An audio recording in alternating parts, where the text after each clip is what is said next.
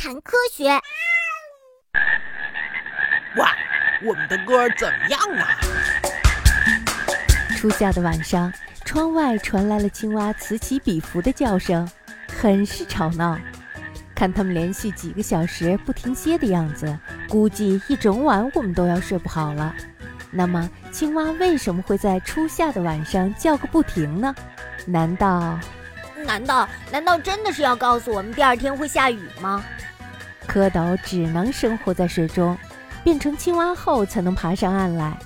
因为有着强健有力的后腿，青蛙不仅可以在地上蹦的，在水中游得也很快。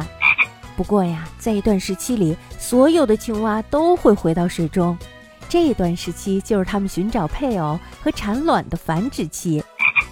大部分的青蛙的繁殖期在春季至初夏时节，而我们也经常听到江边、池边、田边传来青蛙的叫声。为什么青蛙会在繁殖期不停地叫呢？哇，这你还不懂？当然是要呼唤我们的另一半了。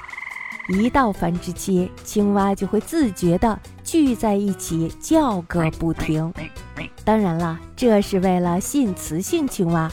换句话说，我们听到的呱呱的叫声，其实是雄青蛙对着雌青蛙说：“来看我吧，来看我吧。”瞧瞧，果然是为了吸引雌性青蛙。